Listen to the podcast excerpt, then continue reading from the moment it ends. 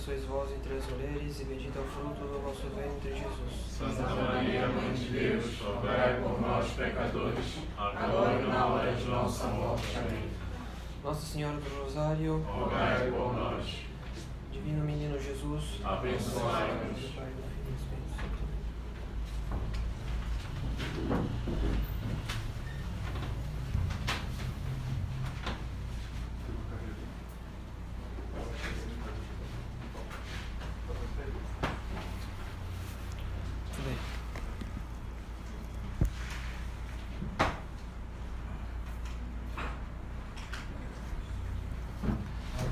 Pode ser que muitos dos senhores, para não dizer todos, vieram aqui esperando encontrar uma conferência que tratasse do sentido alegórico das cerimônias. Por exemplo, o significado disso, o significado daquilo, quer dizer, o sentido alegórico da cerimônia. Né? Frequentemente aquele sentido que nós encontramos nos livros de piedade, nos livros de, de devoção, nos devocionários, em que nós vemos um paralelo entre a missa e a paixão. Então, por exemplo, uh, o paralelo que há entre as orações ao pé do altar e a agonia do Cristo no Horto das Oliveiras. Ou então, quando se vai, o, padre, o sacerdote vai do lado da epístola ao centro do altar, do centro do altar ao lado da epístola, ou então do lado da epístola ele depois vai ao lado do evangelho, isso representa os tribunais pelos quais ele passou no seu julgamento. Isso é um sentido, inclusive, inclusive acomodativo que não tem relação com a história da formação do rito romano, mas foi desenvolvido por autores a fim de causar a piedade, a devoção nos fiéis, criando esse paralelo que não é o sentido das cerimônias, enfim, as cerimônias não foram feitas para que fosse o teatro da, da paixão, uma reprodução literal da paixão, né? mas é um sentido acomodativo, é possível fazer certas relações que, inclusive, dependendo do manual, cada um tem a sua versão desse paralelo. Mas em todo caso, esse não é o objetivo da conferência. Então, se alguém está esperando que o padre fale é, do sentido é, meramente alegórico ou então esse sentido acomodativo dos ritos, não é o caso. Então, não é uma mera análise alegórica, não é uma mera análise para alimentar a devoção das, dos fiéis. Então, do que se trata exatamente essa conferência, que é a primeira de uma série? Nós, para estudarmos o sentido das cerimônias no rito romano tradicional, primeiramente a gente precisa dar conta que nós não temos apenas uma Semana Santa que precede aquela reforma de 1969, que é a reforma conhecida de Paulo VI. Né? Quer dizer, a liturgia é, que todos nós conhecemos desde a nossa infância, né, que está em vigor desde 69. Então não se trata apenas de uma Semana Santa que precedeu essa reforma de Paulo VI. O primeiro objetivo dessa conferência é constatar justamente que nós temos duas Semanas Santas. Né? Duas formas de Semana Santa que precederam a reforma de Paulo VI. Então, primeiramente, os senhores têm que se dar conta deste fato, para que a gente possa avançar no nosso estudo. Então, não é uma análise meramente alegórica, ou primeiramente alegórica do, dos ritos. Primeiramente, nós temos que compreender o porquê dessas duas formas da Semana Santa, o porquê dessas duas formas. E digamos, o sentido mais teológico do que espiritual dessas duas formas. Então não é primeiramente um estudo para fomentar a nossa devoção. É primeiramente para a gente compreender né, o sentido teológico dessas duas Semanas Santas. Por que, que tem duas? Por que, que tem duas formas de Semana Santa antes da reforma de Paulo VI? Hum? Porque afinal de contas, lex orandi, lex credendi. A lei da oração é a lei da fé. Então, se compreendemos bem o sentido teológico dessas cerimônias todas, né? enfim, se nós compreendemos o, a, digamos, os, o simbolismo por trás de todas essas, essas cerimônias, nós compreendemos a teologia que está por trás é, das cerimônias. espero que os senhores me tenham compreendido que não iremos tratar apenas de alegorias ou de é, sentido é, acomodativo para alimentar e fomentar a nossa devoção, mas é primeiramente constatar duas formas de Semana Santa antes de Paulo VI né, e é, qual é o, o, sentido teológico, mais propriamente teológico, né, a teologia que está por trás dessas, desses dois, é, dessas duas formas, né, desses dois ritos. Bem, então a reforma da Semana Santa, da qual eu tenho, estou falando, ela ocorreu entre 1955 e 1956. Então é uma coisa muito recente, é uma reforma recentíssima. Ao longo de toda a história do rito romano, somente nos anos 50 é que se quis mexer de maneira bastante profunda, substancial, na Semana Santa. Quem eram os principais reformadores desta Semana Santa? Primeiramente, era o futuro cardeal, futuro cardeal Ferdinando Antonelli, hum, que estava encabeçando a comissão de reforma de 1955. O secretário dessa comissão era o padre lazarista Annibale Bonini e o seu braço direito, seu é, íntimo colaborador, era o padre Carlo Braga. Hum? E eles então eram os principais responsáveis dessa comissão de reforma da Semana Santa dos anos 50, que era o Concilium ad Reformandam Liturgiam, quer dizer, um conselho para reformar a liturgia.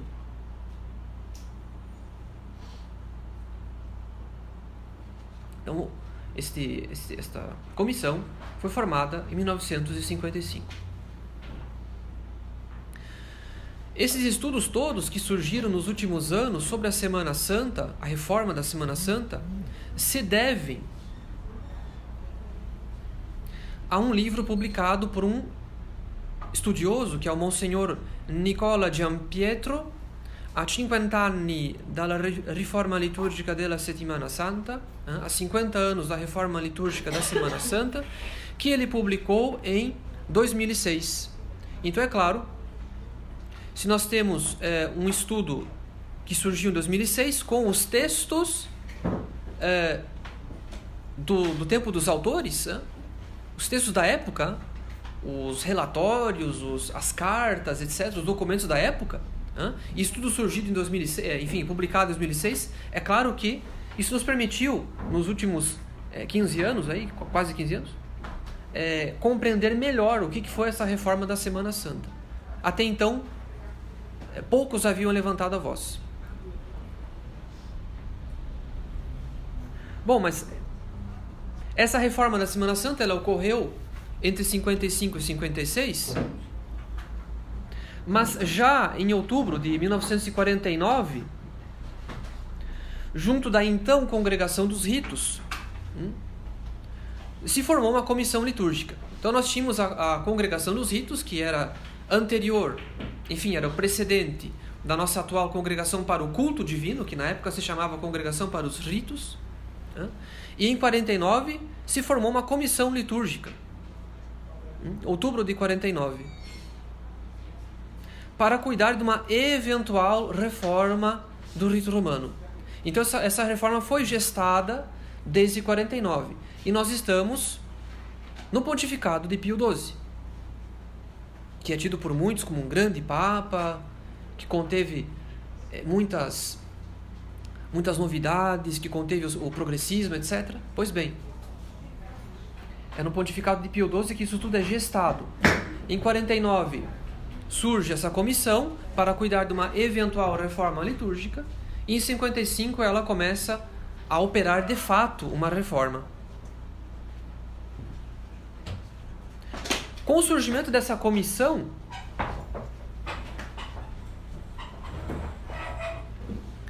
O episcopado francês e alemão pedia reformas imediatas, inclusive até abruptas, o que impediu uma análise serena da questão. Quer dizer, com essa pressão de dois episcopados conhecidos pelo seu progressismo, foi difícil analisar tudo com calma. E de fato, essa reforma foi feita muito rapidamente. É preciso compreender que a, a, o rito romano e a, inclusive a Semana Santa foram gestados ao longo da história, ao longo dos séculos. E em um ano eles decidem fazer uma reforma. Quer dizer, é claro que foi feita às pressas.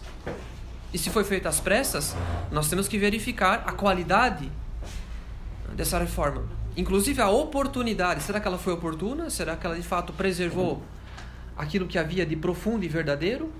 Ou se ela operou mudanças e reformas é, de fato indesejáveis, abruptas?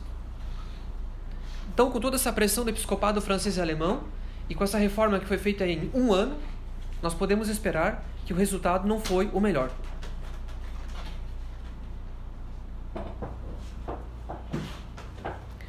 Motivo principal de se avaliar a possibilidade de reformar a Semana Santa era um motivo, posso dizer, banal. Era a questão dos horários. Era o problema dos horários. Então, o motivo principal se colocar em questão uma possível reforma da Semana Santa era algo que não tinha nada a ver com os ritos propriamente, mas com a hora deles. Então não era um problema propriamente litúrgico, nem teológico, era algo pastoral.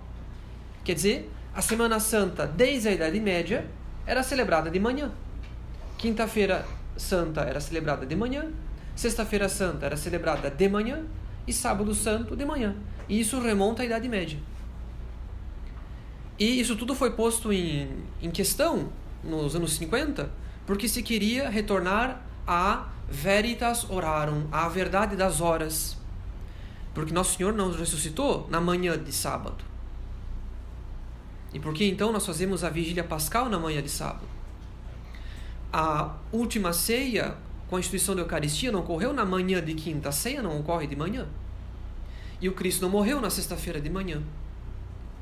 Então era essa questão que motivou a reforma da Semana Santa. Então a causa não era litúrgica nem teológica, era uma causa pastoral, para usar uma linguagem moderna, era uma questão de hora. Foi isso que motivou a reforma da Semana Santa. E então, a comissão que foi criada em 49 para tratar de uma eventual reforma do rito romano, em 51 publicou um documento. Só que surpreendeu a própria congregação dos ritos, a qual a comissão estava subordinada. Por quê? Porque nem ela sabia que eles estavam com a intenção de publicar uma, um documento. Quer dizer, uma comissão submetida a uma congregação publica um documento e quem está na presidência da, da congregação não sabia disso. Então eles trabalharam em segredo e publicaram o documento para surpresa até dos seus superiores. Claro, significa o quê? Que os membros da comissão tinham acesso direto a Pio XII e, portanto, eles podiam fazer as coisas com muita liberdade. Né? Um dos membros da comissão era ninguém menos que o confessor de Pio XII. Então, mesmo quando Pio XII estava doente e ninguém tinha acesso a ele, claro que Pio XII precisava se confessar. E, portanto, o cardeal Bea tinha acesso a Pio XII e ele, portanto, podia fazer as negociações diretamente com o Papa. Então, isso deu muita liberdade aos reformadores. Então, para surpresa de todos, eles publicam em 51 um documento em que é, se autoriza, em caráter experimental, a celebração do Sábado Santo à noite, para se retornar à verdade das horas. Então, após o pôr do sol, já era possível se celebrar o Sábado Santo. O próprio estudioso que publicou os documentos da, da, da comissão de reforma, o Monsenhor Gian Pietro, ele fala que a comissão não trabalhava às claras, que havia muita pressão do episcopado da Europa Central. Não sabíamos que tipo de pressão, se era para o bem ou para o mal, mas trabalhavam sob pressão. Quer dizer, queriam influenciar nas decisões. Se para o bem ou para o mal, não sei. Mas, em todo caso, o estudioso da questão, que é o Monsenhor Gian Pietro, fala que a comissão não trabalhava as claras.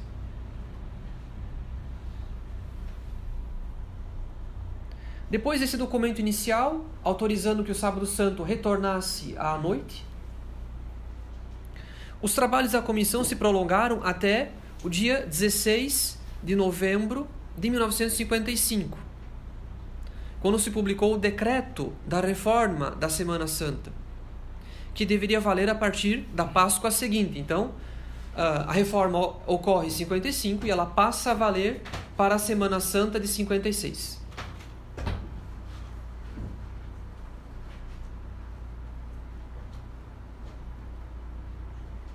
Bom, contrariamente àquilo que a comissão esperava, o episcopado do mundo inteiro recebeu esse decreto de reforma com reações muito diversas. Não foi tão entusiasta quanto eles imaginavam. Apesar, é claro, do progressismo de alguns episcopados, de algumas mentalidades. No entanto, no mundo todo, houve reações negativas, o que eles não esperavam obter. E vários pedidos foram encaminhados à Santa Sé, solicitando para solicitando celebrar a forma anterior da Semana Santa, quer dizer, insatisfeitos com a reforma e pedindo para se manter em tais dioceses a, o rito anterior da Semana Santa. Então, com esse trabalho às escondidas da comissão e feito às pressas, em um ano eles publicam uma reforma da semana mais importante do rito romano, que é a Semana Santa, o coração do rito romano foi reformado em um ano e essa comissão operou às escondidas. É claro que o orbe católico foi pego de surpresa. Ninguém estava preparado para isso. Então, é claro, pouco a pouco, os liturgistas começaram a analisar essa reforma, interiorizá-la e produzir as suas críticas. Mas é claro, depois que tudo já tinha sido aprovado. E nos tempos de Pio XII, todo mundo obedecia. Então, é claro que isso gerou uma perplexidade no clero católico, no povo católico. Essa reforma não nos agrada, mas o Papa publicou. E dentre as vozes que se levantaram fazendo uma crítica teológica à reforma da Semana Santa, a mais conhecida crítica foi a do liturgista francês, o Monsenhor Léon Gromier, que era consultor da Congregação dos Ritos e membro da Academia Pontifícia de Liturgia. Monsenhor Gromia foi muito conhecido pelo seu comentário ao cerimonial dos bispos, ao cerimonial dos bispos, perdão. A gente vê nos, nos escritos dele que ele tinha um espírito litúrgico muito profundo. Ele era um homem que conhecia verdadeiramente o sentido das coisas. E muitas vezes, quando ele analisa as reformas, ele diz: eles reformaram porque não sabiam o que aquilo, o que aquilo significava. Eles reformaram porque desconheciam o sentido das cerimônias. E ele mostra na história a origem da coisa, o significado da coisa, a importância, a conveniência da coisa. Então ele realmente é um espírito litúrgico que não se adquire apenas e principalmente com livros, mas se adquire pela prática. A capela papal era a cerimônia mais complexa do rito romano, no entanto, nós temos pouquíssimos documentos sobre a Capela Papale, porque era tudo transmitido de geração em geração. E é claro que nenhuma missa papal era idêntica à outra, porque a festa de São Pedro e São Paulo do ano que vem, por ser transmitida, toda aquela tradição era transmitida oralmente, isso quer dizer que ela sofria variações no tempo, evidentemente, mas dentro de uma lógica, dentro de um, uma variação que não agride o organismo, o tecido litúrgico. Isso é muito interessante. Nós não tínhamos um, um plano cartesiano sobre como que deveria ser a missa de coroação do Papa, ou então a festa de São Pedro e São Paulo na Basílica de São Pedro. Não, não havia um plano cartesiano. De ano para ano mudava muita coisa, mas dentro de uma coerência com aquilo que deve ser a liturgia. Graças a essa transmissão oral, em que tem tudo de novo e tudo de antigo ao mesmo tempo. Muda tudo, mas ao mesmo tempo não muda nada. Porque se recebia e se transmitia. E de geração em geração as coisas mudam, mas as coisas permanecem. Então, Monsenhor eh, Leon Gromier era alguém que tinha esse espírito. Mas ele era muito ácido, ele era extremamente ácido. A conferência dele era de uma agressividade impressionante. É claro que isso explica por que ele não subiu muito na hierarquia. Ele até subiu bastante. Mas quando a gente fala demais, a gente não sobe muito. Ele poderia ter recebido mais títulos, não recebeu mais certo por causa da sua sinceridade. Então, em 1960, ele fez uma conferência em Paris, né, que, é claro, a argumentação da conferência era muito bem fundamentada. Ele sabia do que estava falando e criticava com propriedade. Mas devemos reconhecer que o estilo é um estilo bem francês, é bem ácido. Né? Ele não poupa as críticas. Mas maior autoridade que é a do liturgista Monsignor Léon Gromier, maior autoridade que a dele é a de ninguém menos que de João XXIII, o Papa que sucedeu Pio XII. E essa reforma ocorreu no pontificado de Pio XII. Então, o Papa sucessivo, João XXIII, que foi eleito em 58, em 59, ele celebrou qual Sexta-feira Santa? A anterior de Pio XII. A gente observa as fotos e a gente vê que ele quis, ele pediu ao seu cerimoniário para celebrar a Semana Santa tradicional e não a reformada. João XXIII tinha um espírito litúrgico, de fato. A gente vê que ele celebrava bem.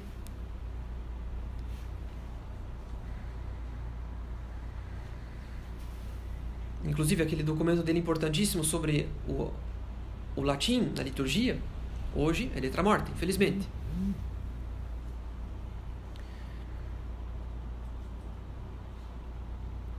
Então, bom, se o Papa quis é, celebrar a, a sua Sexta-feira Santa conforme o uso anterior, isso nos, nos dá o tom da questão. Isso nos mostra o quanto que essa questão foi é, delicada, porque feria aos católicos estarem na Semana Santa, no coração do nosso ano litúrgico, celebrando ritos que, por causa da reforma, deixaram muito a desejar a piedade cristã. Vamos agora analisar o Domingo de Ramos tradicional. Quer dizer, essa, essa, esse rito do Domingo de Ramos que foi gestado ao longo dos séculos, né, que foi sedimentado no tecido do rito romano.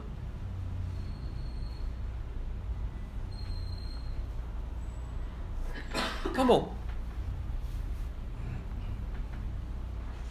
A benção dos ramos no rito romano tradicional ela era muito particular. Porque ela era um paralelo com o rito da missa. A benção dos ramos, ela ocorria num paralelo, num paralelismo com a estrutura, né, com o rito da própria missa.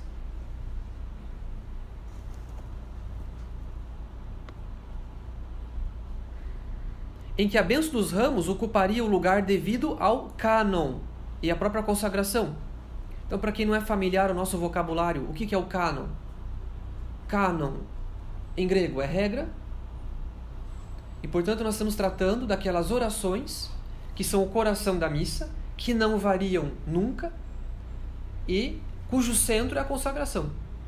Então, o cânon são aquelas orações que estão do sanctus, desde o sanctus, até o per ipsum, quando tem a pequena elevação, toda honra e toda glória.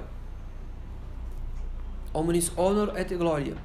Então esse é o cânon, é aquela regra fixa do rito romano, do, da missa, do, rito romano, que é o coração da missa. Hum? Então, a benção dos ramos ocorria num paralelismo com o rito da missa. Ela meio que copiava, imitava, era um espelho do rito da missa. E dentro dessa benção dos ramos, enfim, nós tínhamos uh, uma quase que imitação do cânon, porque invés de se consagrar a hóstia, se consagravam os ramos. Invés de nós termos orações que preparavam a consagração do pão e do vinho, nós tínhamos orações que preparavam a consagração dos ramos. Então a bênção dos ramos ela era como que um espelho do rito da missa. Prova da importância imensa que a igreja dava aos ramos. Porque para fazer da bênção dos ramos um espelho da celebração da missa, isso mostra o quanto que a igreja dava um valor muito grande, um valor espiritual muito grande aos ramos. Não era qualquer sacramental, não era uma bênção qualquer, não é algo que se pode jogar fora sem escrúpulo.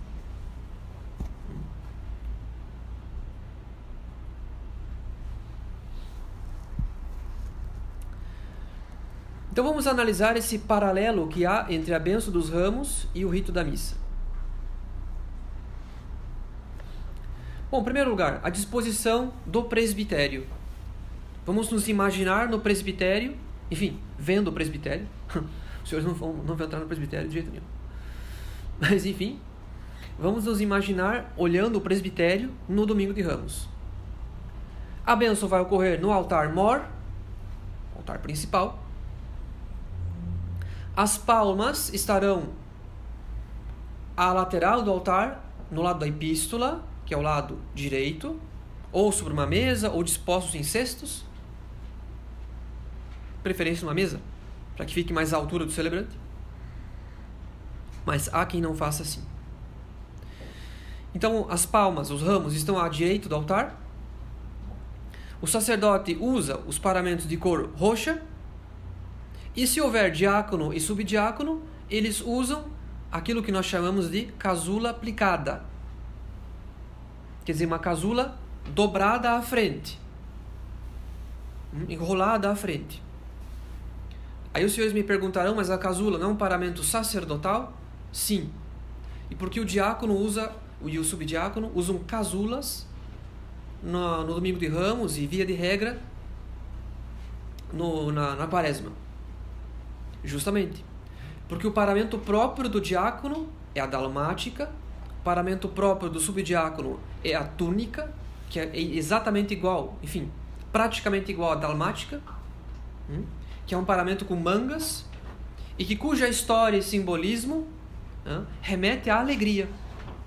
É um paramento que simboliza a alegria e, portanto, não convém para o tempo de penitência e mais ainda para a Semana Santa. Então, não convém que o diácono use dalmática e que o subdiácono use a sua túnica como, como eu disse, o nome pode variar, mas o paramento é praticamente o mesmo. Então não convém que ele use esse paramento na Semana Santa, na Quaresma. Então o que ele faz? Ele pega o, o paramento do sacerdote, que é a casula, mas o diferencia do, do paramento do sacerdote, dobrando a casula à frente. Para distinguir. Então a frente se distingue. A de costas parece de fato que tem três padres. Mas não é. Hum? Então, nós veríamos, né, caso tivéssemos à frente uma missa solene, né, o, para, o paramento roxo, a casula aplicada e os ramos à direita do altar. Agora vamos analisar a disposição da cerimônia. Né. Os senhores têm um, um livreto em mãos? Então, a cerimônia começa com uma antífona que o coro deve entoar. Essa antífona, ela é um espelho do introito. Ela é um espelho do introito. O sacerdote na missa do rito tradicional, ele reza as orações ao pé do altar, sobe ao altar, oscula as relíquias que estão no altar e se dirige à direita, que é o lado da epístola, e lá ele pronuncia uma antífona, que é o introito, a introdução, o resumo como que temático da liturgia. Então a cerimônia começa com uma espécie de introito que é esta antífona. Depois sabemos que na missa, de, a, a, em seguida, após o introito, o padre se dirige ao centro, recita o Kyrie, eventualmente o Glória, Dominus Obiscum e retorna à direita para a oração da coleta. O que é que nós temos aqui? Dominus Obiscum e uma oração. Quer dizer, uma imagem da coleta da missa. Depois da coleta, o que é que nós temos na missa? A epístola. O que é que nós temos aqui? Uma leitura, que é do Antigo Testamento, mas nós sabemos que ao longo do ano não se recita apenas as epístolas do Novo Testamento, também se, se lê muitas passagens do Antigo Testamento, mesmo aos domingos. Isso pode ocorrer.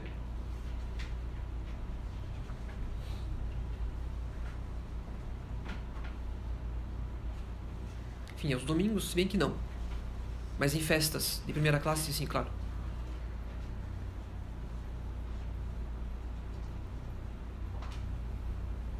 Então, até a, até a epístola temos um grande paralelo. depois da epístola, nós temos, ou melhor, desse, dessa leitura aqui, do, do livro do Êxodo, nós temos um responsório, que é espelho, que está a imagem do gradual, que são aqueles versículos entoados pelo coro. Quando nós temos um coro gregoriano é, bastante avançado no, no conhecimento da, da, da, teoria musical, em mosteiros, em seminários, em catedrais ou em igrejas grandes, existe uma melodia própria, riquíssima, uma melodia muito rica para isso aqui. Então nós temos aqui, a, a, em paralelo ao gradual, um responsório. Em seguida, o que é que nós temos? O Evangelho. Assim como na missa nós temos a epístola, o gradual, fora do tempo de quaresma, o aleluia, e em seguida o Evangelho, pois nós temos aqui também um Evangelho. E depois do Evangelho, não vale dizer sermão, porque sermão não é parte da missa, depois do Evangelho, nós teríamos, eventualmente, aos domingos, o Credo, o Dominus Obisco e o início do ofertório. E a conclusão do ofertório, o padre recita uma oração que ele diz em voz baixa, mas ele conclui em voz alta. E por dizer em voz baixa, que ela é chamada de oração secreta. Não porque o conteúdo dela é, é privado, mas porque ele reza em voz, em voz secreta, em voz baixa. Então, temos isso exatamente aqui. Como não tem um ofertório dos ramos, o que seria um pouco, digamos, exótico, aberrante, nós temos, por outro lado, aqui uma oração que seria como que um espelho da conclusão do ofertório, que é um, um Dominus Obisco e uma, uma oração, que seria o espelho é, da secreta. E nós sabemos que na missa, depois da oração da secreta, o padre imediatamente é, encadeia com o prefácio.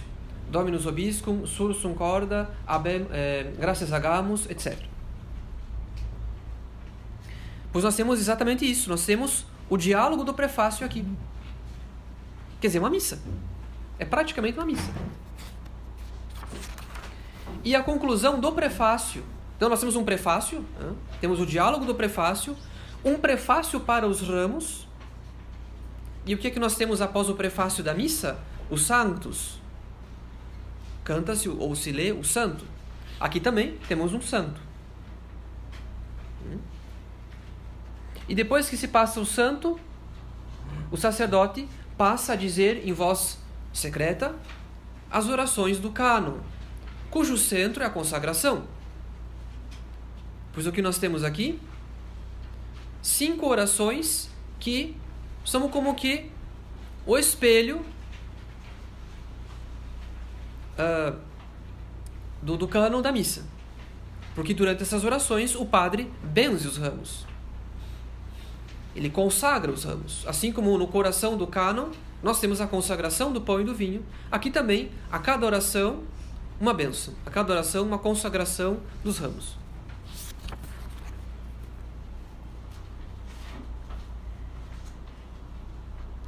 Claro, aí se procede a um rito habitual para quando, quando se quer benzer alguma coisa, que é aspergir e incensar. Isso é de praxe.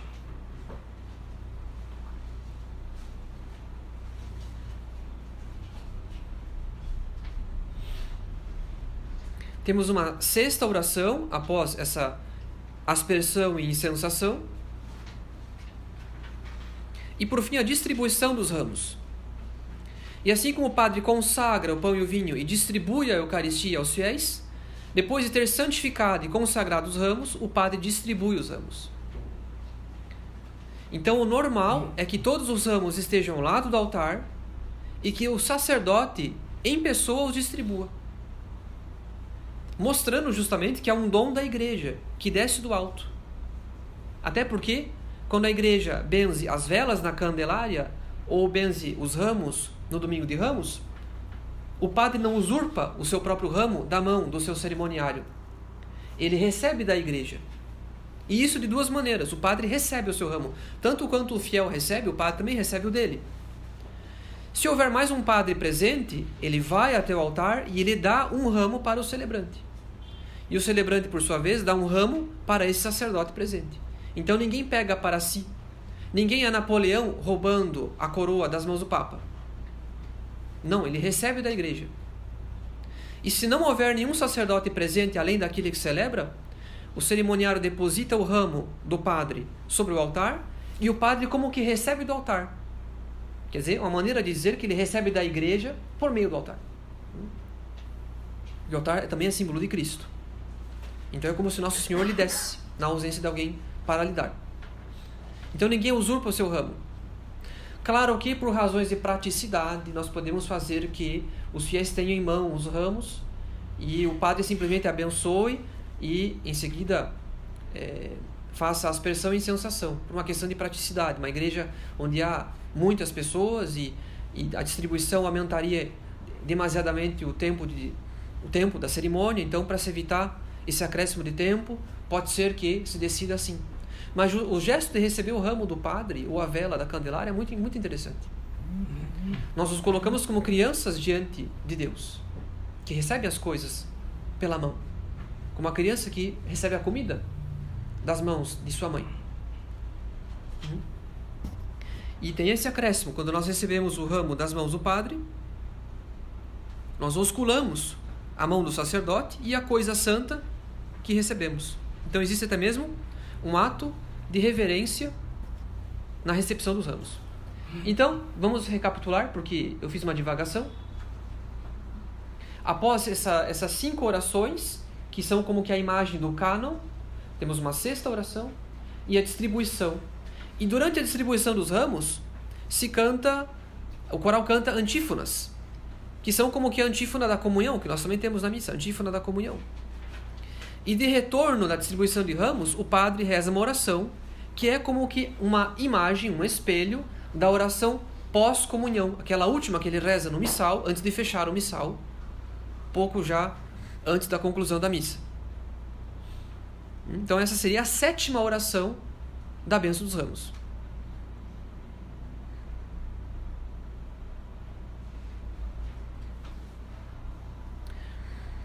Claro, após essas sete orações, se houver diácono ou na ausência dele o celebrante, enfim, um deles dois, diz procedamos in pace, quer dizer, procedamos em paz. Em nome de Cristo, amém, e procede-se a procissão. Isso havia outrora no rito romano, nas demais procissões, mas com o tempo elas foram reservadas para a procissão da Candelária e a de Domingo de Ramos. Mesmo no Corpus Christi não há.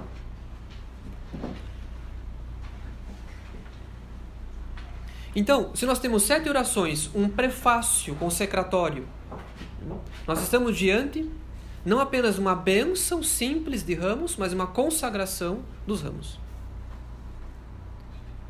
Aí os senhores me dirão, mas não é demais?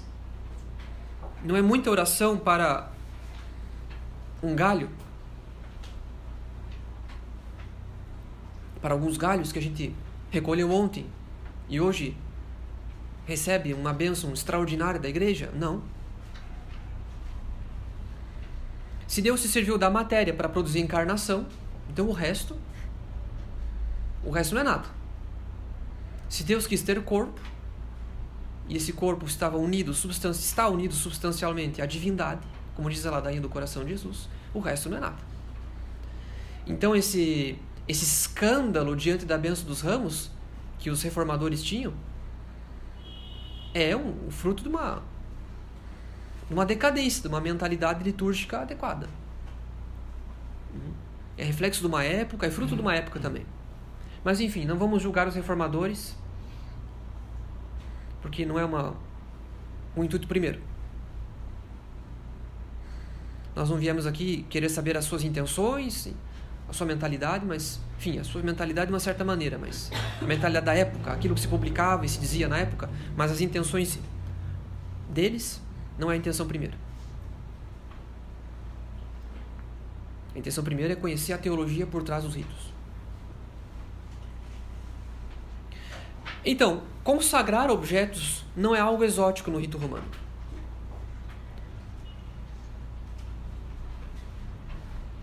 As principais bênçãos possuíam um prefácio. Quer dizer, quando a igreja canta um prefácio, ela quer dizer que aquela coisa é muito santa.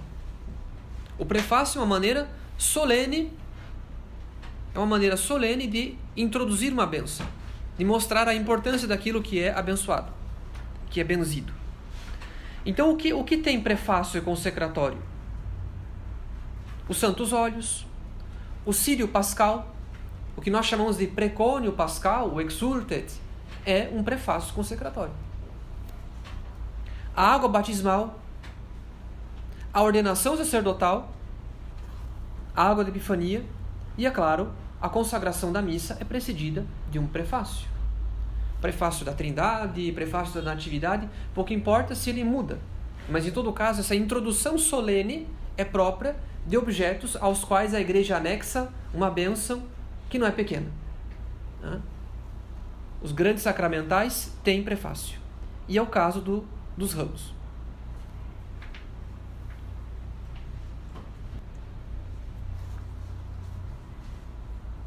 Bom, terminada a análise da, da bênção dos ramos, da consagração dos ramos, partamos agora para a, a análise da procissão. Bom, em Roma, na quaresma, havia o costume é, da missa estacional. Então, todos os dias, o Papa e seu clero se reuniam numa igreja e se dirigiam em procissão até outra igreja em que haveria a missa. Então, havia a igreja estacional, da Estácio, quer dizer, onde as pessoas iam se encontrar, e em seguida uma procissão penitencial, onde se cantava a ladainha dos santos, até a igreja em que ocorreria a missa. Então, por causa desse costume de Roma, o ideal seria que a procissão, enfim, a benção dos ramos acontecesse numa igreja e que, após a procissão, a missa ocorresse em outra. Mas, enfim, não é o caso da maioria das igrejas. Quem sabe numa uma igreja catedral seja possível que se comece a cerimônia numa outra igreja ali perto, né? mas na maior parte das dioceses e paróquias isso não é possível. Nessa procissão, a cruz processional ela estava coberta com um pano, um véu roxo. Isso porque, desde o domingo anterior, que é o domingo da paixão, primeiro domingo da paixão, as imagens e a cruz do altar foram cobertas de um véu roxo. Então, as duas semanas que precedem a Páscoa, nós não a chamamos mais de Quaresma, apesar de estarem dentro do tempo da Quaresma, mas a chamamos propriamente de tempo da Paixão, que é a preparação imediata para a Páscoa em que a igreja se reveste de luto diante da proximidade da morte de Nosso Senhor. Então, o Evangelho para de tratar da penitência, do combate espiritual e passa a tratar da conspiração dos fariseus para por a morte Nosso Senhor. Então, por causa desse luto extremo da igreja diante da morte do Salvador, o culto dos santos desaparece. As imagens são cobertas por um véu roxo. E a cruz também desaparece, porque ela será desvelada gloriosamente na Sexta-feira Santa. Então é claro, se nós cobrimos a cruz do altar com um pano roxo, claro que a cruz processional também deve estar coberta com um pano roxo. Então, por mais que a cruz processional esteja à cabeça da procissão, nós não a vemos. O acólito, segura a haste da cruz processional, mas a cruz, enquanto tal, está velada. E é claro, no domingo de ramos se coloca um raminho bento. Após a benção, alguém vai lá e fixa um ramo bento nessa cruz. Quando a procissão retorna à igreja, caso ela não se dirija a outra, nós encontramos a porta desta igreja fechada. A porta da igreja está fechada. No interior da igreja se encontram cantores do coro da igreja. Ele isentou um refrão de um hino composto no século IX por um bispo francês. Que é o Glória, Laus et Honor Sit. Glória, louvor e honra seja a ti. Cristo Rei Redentor. Então, esse hino composto no século IX era cantado nesse momento pouco antes do retorno da procissão à igreja. A porta da igreja fechada, cantores no interior dela, e nós ouvimos aquela voz que sai de dentro da igreja, que vem de dentro da igreja, em que os cantores dizem Glória, Laus et Honor Sit. Aqueles que se encontram no exterior da igreja retomam este refrão. Quem está no exterior da igreja? Os demais. O clero e os fiéis. Retomam o refrão. E em seguida, os cantores passam a cantar todas as estrofes. E a cada estrofe, quem está do lado de fora canta Glória, Laus et Honor Sit.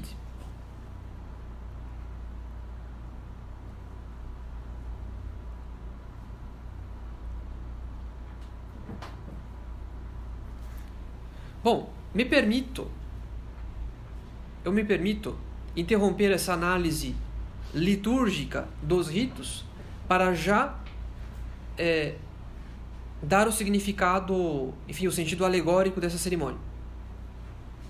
Claro que até então eu mostrei que a benção dos ramos ela é uma imagem, um paralelo, um espelho do rito da missa. Ela busca copiar, como por assim dizer, reproduzir, espelhar o rito da missa. Mas aqui, quando a gente chega na igreja ao término da procissão e encontra a porta fechada e um coro lá dentro cantando e nós respondendo, o que é isso? Isso é o diálogo do coro dos anjos e do coro dos homens. Esse é o diálogo entre a igreja triunfante e a igreja militante. Porque é uma só igreja, é um só corpo místico, mas em estágios diferentes. E portanto, nós estamos ouvindo nossos concidadãos do céu cantarem. E nós lhes respondemos. Isso é uma teologia profundíssima. Quer dizer, o melhor catecismo para as crianças é, é um rito como esse. Para que é melhor dizer, quando a criança pergunta para a mãe o que é isso, a mãe vai dizer: são os anjos.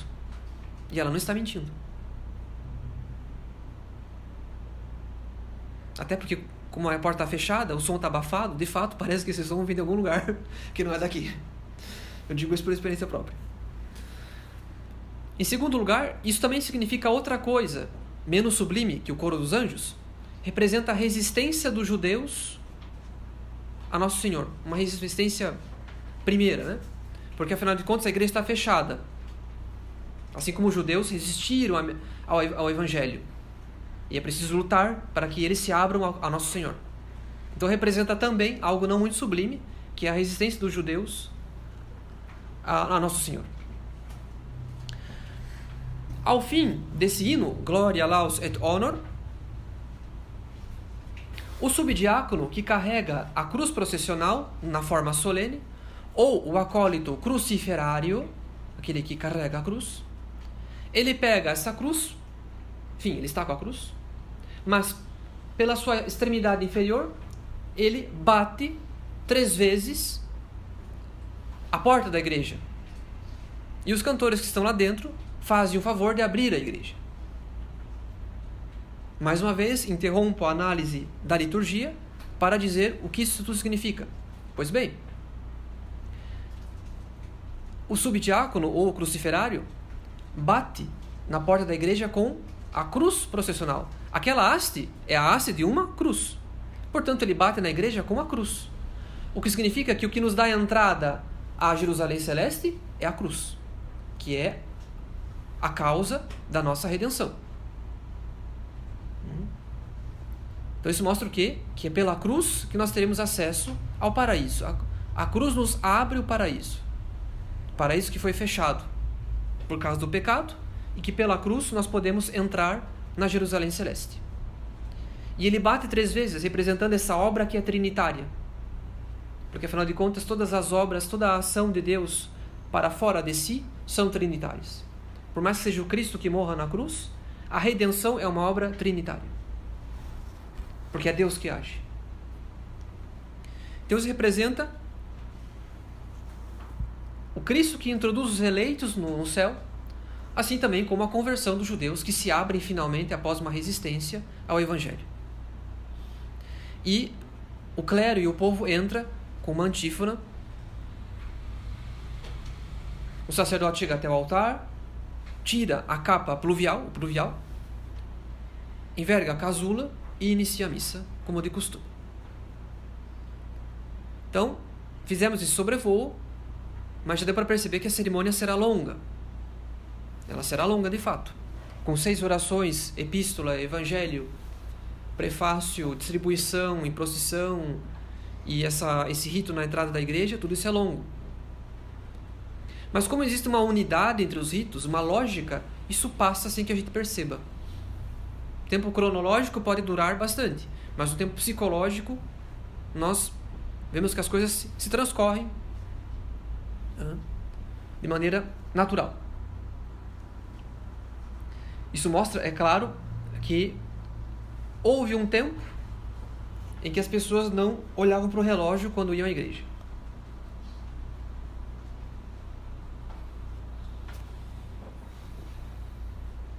Pois bem, analisamos então uh, o Domingo de Ramos no rito romano tradicional, tal qual a tradição nos legou, esse rito que foi sedimentado ao longo da história.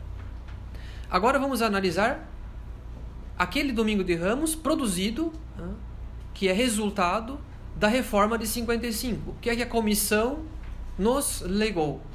O que é que foi aprovado por essa comissão de 55? E é claro, aprovado por Pio XII, mas a comissão entregou o trabalho nas mãos do Papa e ele, por sua vez, aprovou. Bom, primeiramente, a comissão de reforma decidiu abolir o rito de benção e consagração dos ramos.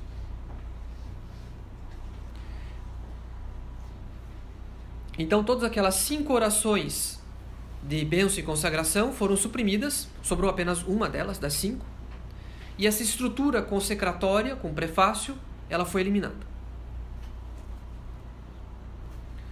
Mas o que mais marca as pessoas quando elas olham as fotos, internet afora, é o seguinte: por que, que determinado lugar, o Domingo de Ramos tradicional foi em paramentos vermelhos, a procissão, e por que, que em outro lugar a, o Domingo de Ramos tradicional foi em paramento roxo? Justamente. É na reforma de 55 que a, a procissão, a bênção e a procissão passam a ser em cor vermelha e não em cor roxa. Isso porque a comissão queria que a procissão dos ramos fosse uma procissão em honra a Cristo Rei. Eles decidiram: essa procissão é para honrar o Cristo Rei. Então, temos que colocar os paramentos vermelhos, porque o roxo é penitência e nós queremos uma procissão triunfal. E até por esse motivo que eles acrescentam uma rubrica em que eles dizem que nesse dia Pode-se cantar aquele cântico que todo mundo conhece, Christus vincit, Christus regnat, Christus imperat, que é uma, uma, uma, uma melodia moderna, que não é gregoriana. Além de outros cânticos apropriados que também falem do Cristo Rei. Então já começa um pouco, nós já, já começamos a entrar numa certa arbitrariedade, em que o missal, ao invés de dizer o que as coisas, como que as coisas devem ser feitas, o que deve ser feito, já disse, pode-se eventualmente cantar aquilo que se quiser em honra do Cristo Rei. Claro, quando nós fazemos uma procissão, nós podemos até cantar em vernáculo nos últimos, nas últimas décadas, ou outros cânticos devocionais, em latim ou não, mas o missal não se dava o trabalho de dizer isso. Porque o missal sabia que isso ficaria a critério do bom senso do pároco. O missal não queria dar todas as possibilidades pastorais para o pároco, como se não soubesse analisar as circunstâncias. O missal dá os princípios. Depois o pároco analisa as circunstâncias e ele aplica conforme o bom senso. Mas aí já se começa a entrar nessa mentalidade pastoral que dá tanta liberdade que no fim aprisiona, porque a gente quer fazer o certo, mas para fazer o certo é difícil. Tem muitos impedimentos.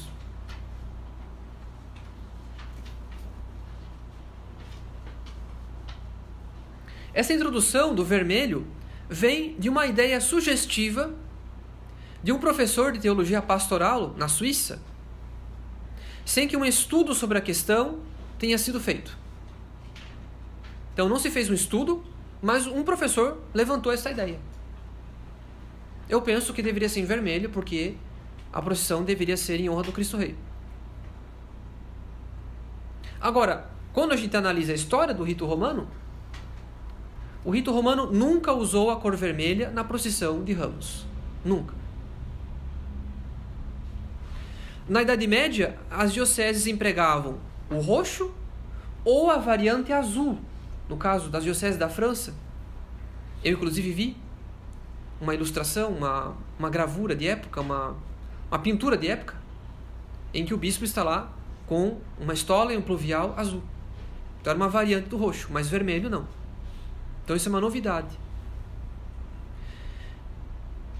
E para o estranhamento dos senhores, em Paris, na, diocese, na arquidiocese de Paris, usava-se o, o preto, não o vermelho. Então de tudo, menos vermelho.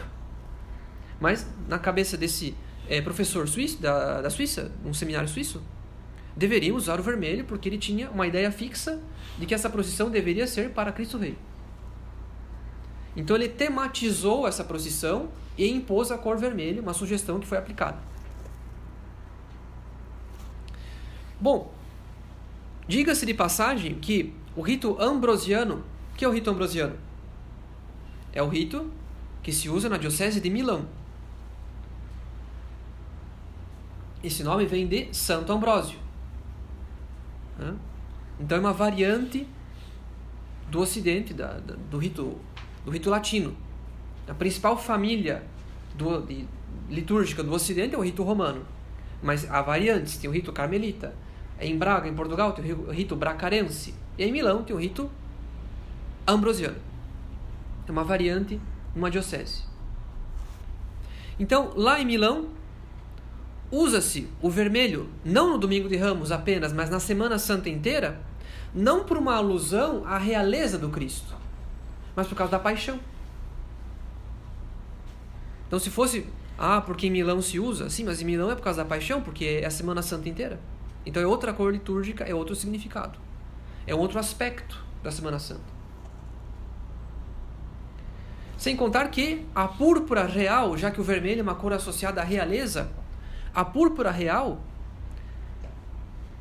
se analisamos historicamente, ela era mais próxima do roxo do que do vermelho, segundo um estudioso que eu li.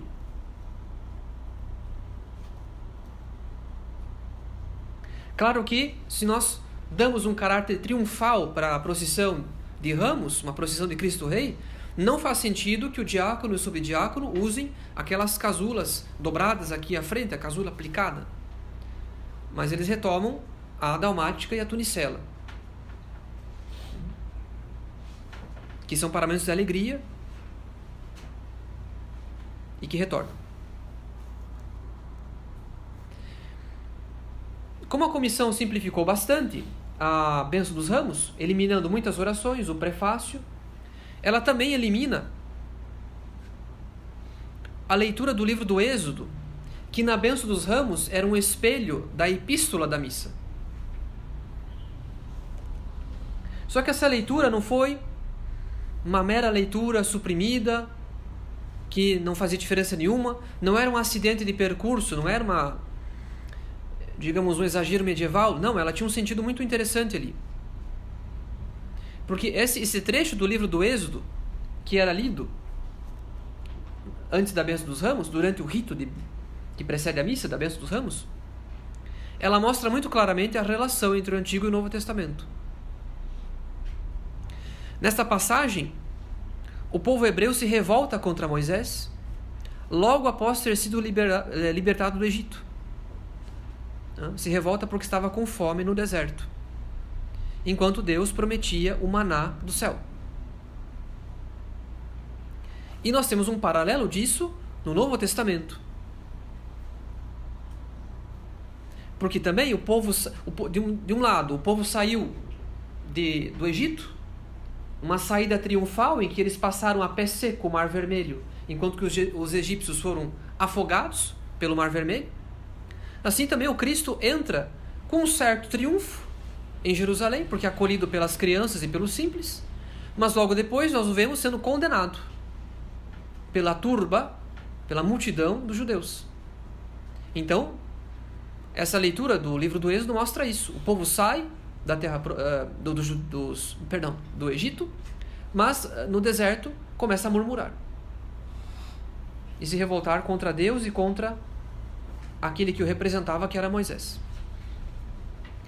E o que é que Deus lhes promete no deserto? O maná. Assim como Cristo, após ter entrado em Jerusalém, institui a Eucaristia. Então temos esse duplo paralelo. O triunfo que segue a condenação, tanto quanto no Antigo Testamento, houve um triunfo que seguiu a revolta. E no Antigo Testamento, a instituição do maná, e no Novo Testamento, pouco depois da entrada triunfal em Jerusalém, a instituição da Eucaristia. Então veja, quando a igreja escolhe um trecho da, da Sagrada Escritura, o que ela quer dizer é o seguinte: o que antes ocorreu por meio de figuras, agora ocorre realmente. Nós temos a realidade, nós temos a coisa daquilo que para eles era só uma imagem que eles mal podiam perceber. Eles mal podiam perceber que nosso Deus, nosso Senhor, iria se aproveitar dessa revolta dos judeus no deserto para servir de imagem da instituição da Eucaristia. Então nós temos a realidade das coisas espirituais. Eles tinham figuras. Então a igreja mostra a aplicação das figuras. Mostra que nós temos hoje todas essas profecias concretizadas. Mas essa leitura foi suprimida.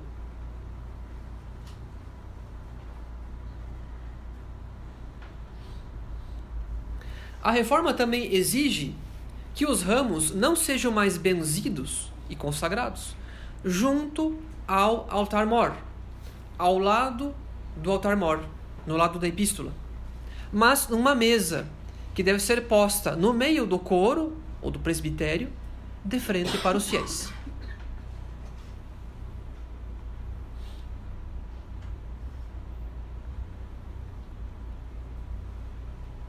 Então temos aqui uma novidade absoluta no rito romano. Claro que nós podemos benzer objetos numa sacristia, mas quanto maior é, é, tanto mais uma, um objeto é importante, mais convém que é, ele seja é, benzido no altar. Então, a, a dignidade de certas bênçãos pede que ele seja benzido no altar, não no centro que compete apenas a Eucaristia, a consagração, mas no lado.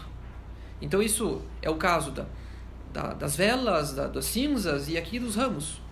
Então essa separação do altar diminui essa percepção que todas as bênçãos, que tudo aquilo que a igreja benze, é uma aplicação dos méritos da paixão nas realidades temporais.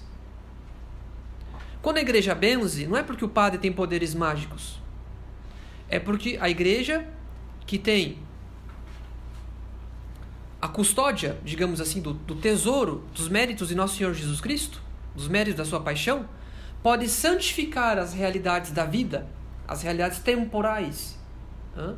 abençoando essas coisas. Então a benção nada mais é do que fazer uso desse tesouro infinito de, de méritos, hein? dessas graças que nosso Senhor nos alcançou, para santificar as coisas. E portanto, como a, a fonte desses méritos é a paixão, quer dizer, a árvore da qual nasce esse tesouro de méritos é a árvore da cruz, então nada mais justo do que essas bênçãos acontecerem junto do altar, mostrando a relação de toda a bênção com o Calvário. Quer dizer, o Calvário como uma piscina de méritos infinitos, de onde a igreja tira essa água salvífica pela qual ela abençoa todas as coisas com a sua bênção. Então, colocar uma mesa de, na, na entrada do presbitério, de frente para os fiéis, perde-se completamente essa relação entre o Calvário e os sacramentais. E os ritos passam a ter um interesse, digamos assim. Claro que a centralidade de Deus se perde e aquilo ali sacia a curiosidade. Mas nós sabemos que saciar a curiosidade não santifica. A gente está vendo o que está acontecendo, mas é muito mais interessante quando, vendo o rito que ocorre no altar, a gente vê uma relação, uma, uma verdade teológica ali, expressa simbolicamente, e aquilo nos ajuda em nossa santificação. É catequético e é santificante.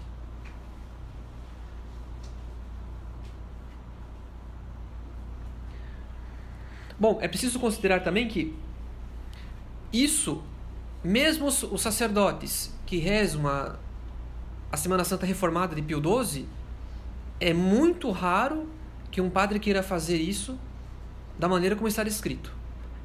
Quer dizer, a reforma da Semana Santa ela foi tão chocante que a maior parte dos padres vai se servir dos ritos reformados, mas vai manter ali aquela mesa anexa ao altar para benzer os ramos ao lado do altar. Então, por isso que muitos dos senhores podem me, podem me dizer, mas eu nunca vi isso. De fato, é, em princípio, a maior parte dos padres é, faz essa rubrica letra morta. Mas ela existe em todo caso. Isso certamente foi praticado muito desde os anos 50. Das nove orações que havia na consagração dos ramos, a reforma conserva apenas uma. A quinta, daquela sequência de orações que formam uma espécie de cânon, né? uma, uma imagem, um, um espelho do cânon da missa. Né? Então, apenas a quinta que, que perseverou.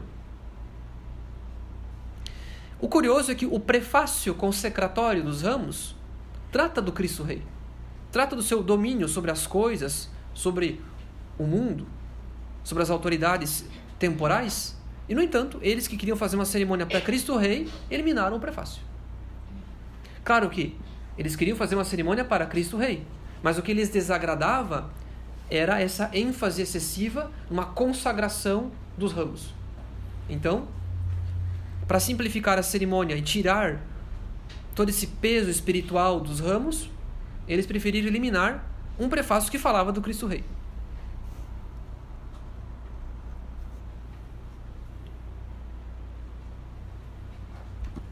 Segundo a comissão, as nove orações eram testemunhos de uma erudição típica da época carolíngia, quer dizer, a época de Carlos Magno.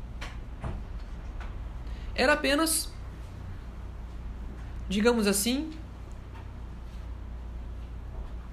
um testemunho da, da alta qualidade teológica, poética deles, mas que não fazia referência ao Cristo Rei.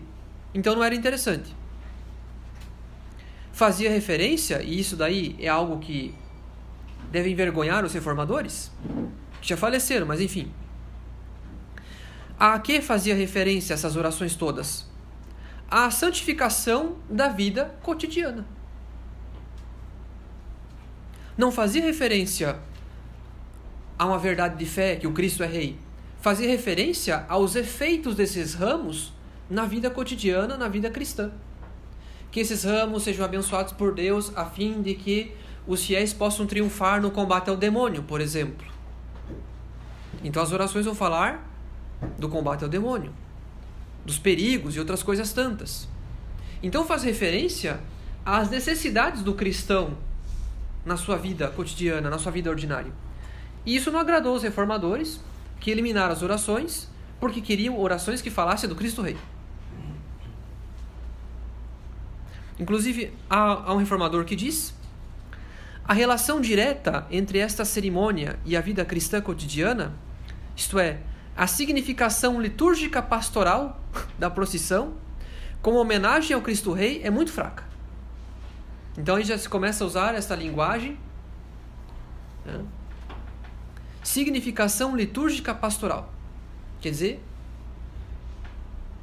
eles não se agradavam com o teor das orações, porque não fazia referência ao ideal que eles criaram de é, transformar essa, essa procissão numa, uma procissão de, de Cristo Rei. Eles reconhecem que as orações são antigas, mas que não convém ao ideal que eles têm. Então, todo, todas as referências aos efeitos da palma benta na vida cristã são eliminadas, é eliminada, perdão, toda referência é eliminada das orações.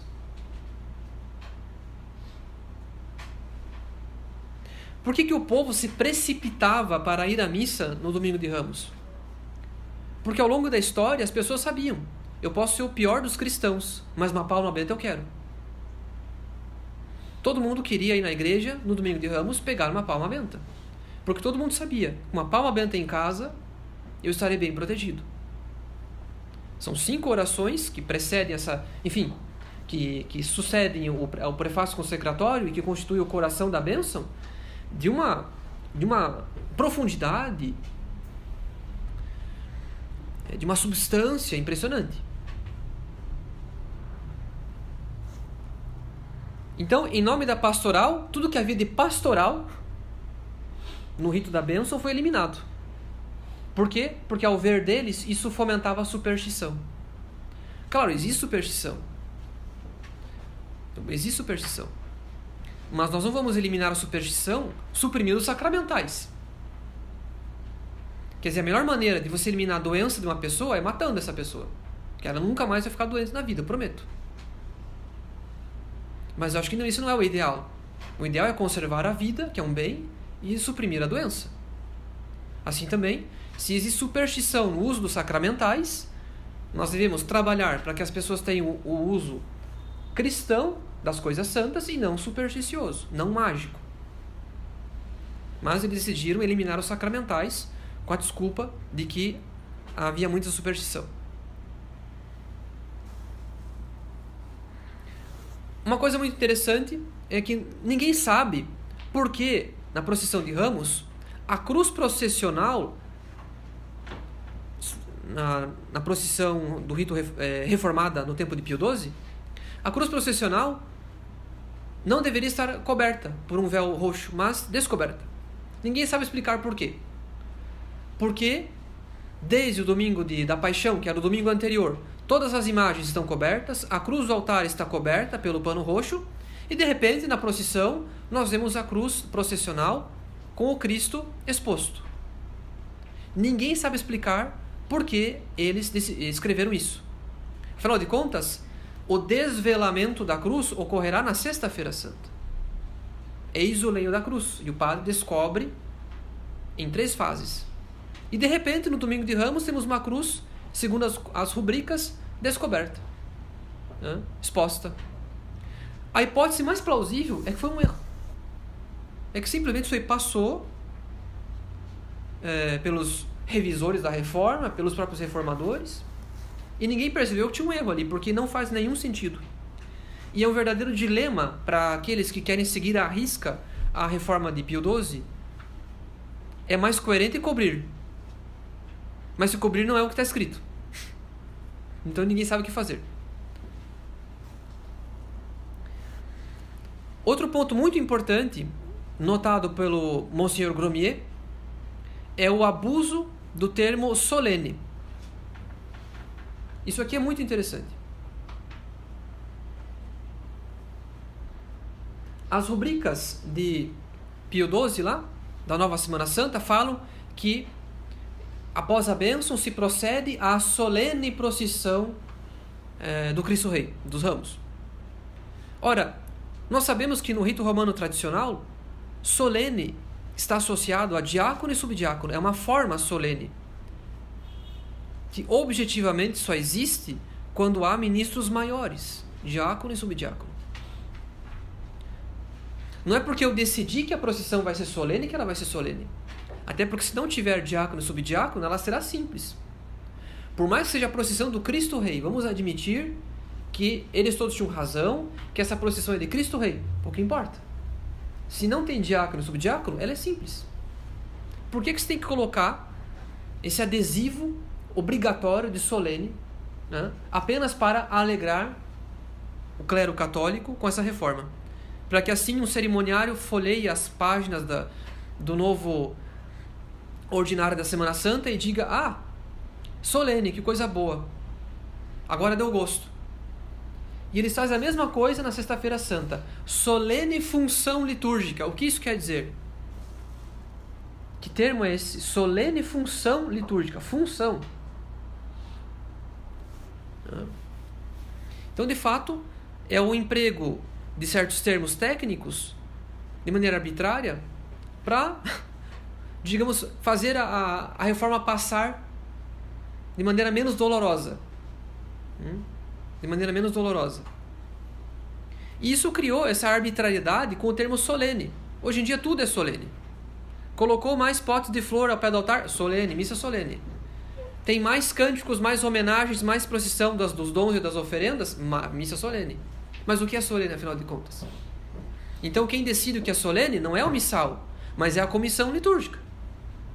É a Gertrudes e a Matilde que decidem que a missa vai ser solene, porque elas decidiram colocar outras flores de plástico e não aquelas de sempre. Então eu sinto muito. Mas o que é solene? Alguém pode me dizer? Não. Enfim, vamos voltar à consideração séria das coisas. Parei por aqui. Enfim. Também eles eliminam três das seis antífonas da procissão.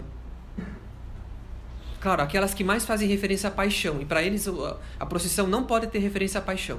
Eles querem separar a procissão, o caráter triunfal da procissão, do caráter penitencial da missa de ramos.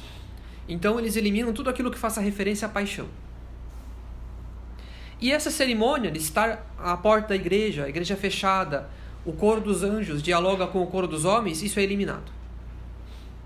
E esse é um dos pontos mais tristes da reforma da, do Domingo de Ramos. De todos os padres que eu conheço, eu acho que nenhum quis fazer isso. De entrar na igreja sem antes ter feito o rito do Glória Laus. É algo dolorosíssimo porque era a alegria das crianças, era a alegria do povo. E de repente a gente entra na procissão como uma procissão ordinária e não a procissão de ramos. Então, justamente, eles queriam criar a procissão do Cristo Rei e eliminaram aquilo que havia de mais belo nessa procissão. Então, nós entramos de maneira ordinária e perde-se toda essa significação que havia na porta da igreja. É preciso recordar, aliás, que isso que nós temos no rito romano tradicional, uh, no Domingo de Ramos, era mais simples do que havia, por exemplo, no rito caldeu. O rito caldeu também tinha isso e era mais complexo. E em muitas dioceses francesas na Idade Média, esse diálogo entre os cantores e o clero era mais longo ainda, era mais extenso. E fazia sim referência ao Cristo Rei. Então, se a comissão de reforma tivesse estudado de verdade, eles seriam visto nos documentos medievais referências ao Cristo Rei em ritos de dioceses francesas. Então, será que esse rito foi esquecido? Ou simplesmente eles não apenas é, digamos assim desprezaram certos ritos julgando que era superstição mas também eles tinham uma outra teologia em mente uma outra uma outra concepção das coisas em mente que mesmo os documentos mais antigos não não agradaram. Enfim é algo a se pensar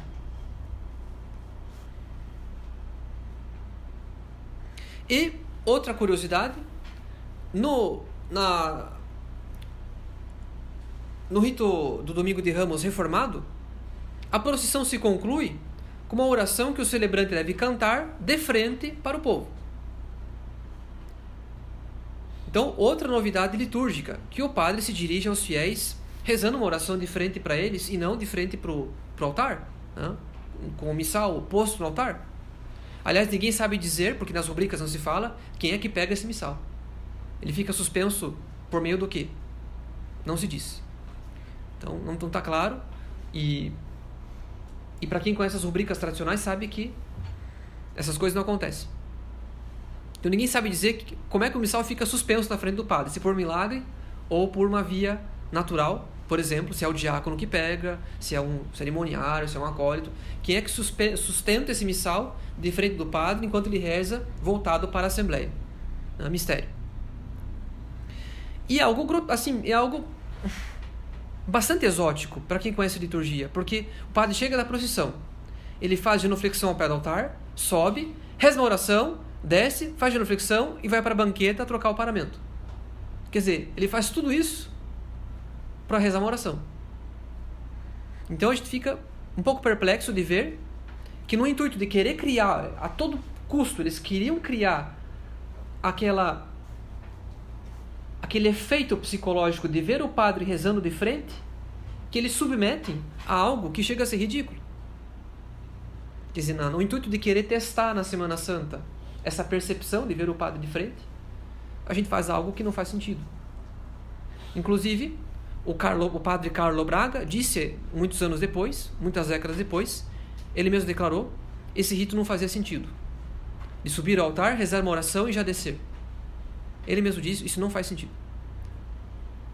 Bom, mas se nós analisamos o contexto, nós vemos o seguinte: fazia sentido na medida em que eles quiseram criar uma verdadeira separação entre o domingo, a benção dos ramos e a missa de ramos. Né? Dar um caráter triunfal em honra do Cristo Rei para a procissão e depois guardar a penitência na missa. Então, de fato, tudo o que eles fizeram foi criar um fosso entre as duas cerimônias, ao invés de criar uma continuidade lógica. Né? Afinal de contas, essa procissão é em roxo? Sim. O triunfo dela é temperado pela penitência, porque o Cristo se dirige a Jerusalém como vítima que se dirige ao sacrifício. Então, é claro que não é o triunfo definitivo, não é o Cristo pascal, é o Cristo vítima, que é aclamado pelos seus, mas logo depois condenado. Ele entra em Jerusalém para morrer, ele sabe disso. Então, nós não podemos ter uma alegria definitiva e vitoriosa no domingo de Ramos. Deixemos isso para o tempo pascal. Então essa, essa separação ela fez até com que a própria sequência da, da, da vida de Nosso Senhor Jesus Cristo perdesse sentido. Ou não fosse expressada na cerimônia. Né? Depois que o padre tira o pluvial, próprio da procissão, e enverga a casula, ele se dirige ao altar e sobe incensa. Ou seja, eliminação completa das orações ao pé do altar nem o sinal da cruz. Quer dizer, ele começa a missa sem dizer o sinal da cruz. Ele simplesmente sobe e começa a incensar. Por quê? Porque se dizia que, como havia um rito precedente, então a missa já começou. Então não tem que ter orações de preparação, e se começava. Mas aí cria-se também um, um conflito de tempo, porque o padre sobe ao altar, incensa, lê o introito, enquanto o coro ainda está cantando o introito. E o que, que ele tem que fazer então? Ele vai à banqueta se sentar. Porque ele não pode dar sequência à missa enquanto o coro está cantando em Troia. Ele não pode ficar todo esse tempo esperando o Dominus Obiscum. Então, ele poderia estar rezando alguma coisa, mas não está, está na banqueta sentado.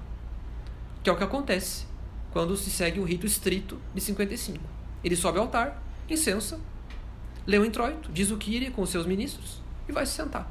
Porque tem que esperar o, coral cantar o introito desse dia, que é longo. Então, nós eliminamos, por absoluto, as orações ao pé do altar do domingo de ramos. O que irá se repetir no sábado santo.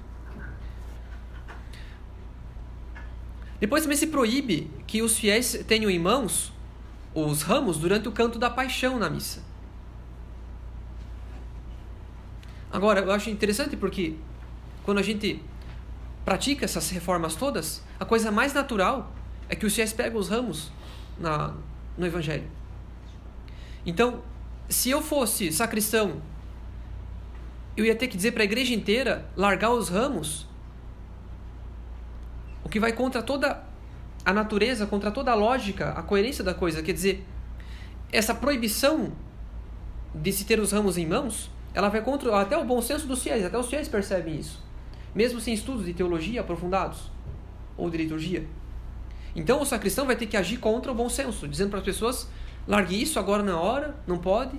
Está proibido. A partir de agora está proibido. Eu vi essa cena, eu vi pessoas com os ramos em mãos, sendo que a reforma de Pio XII diz que não é para ter nenhum ramo em mãos. Então, se estabelece algo que é antinatural, digamos assim, né? que vai contra a força da, da própria coerência da cerimônia. Não. O Evangelho da Domingo de Ramos fala é a narração da paixão e, portanto, os ramos são um símbolo. Os ramos são um símbolo da, do sofrimento, do martírio. É por isso que se carrega os ramos.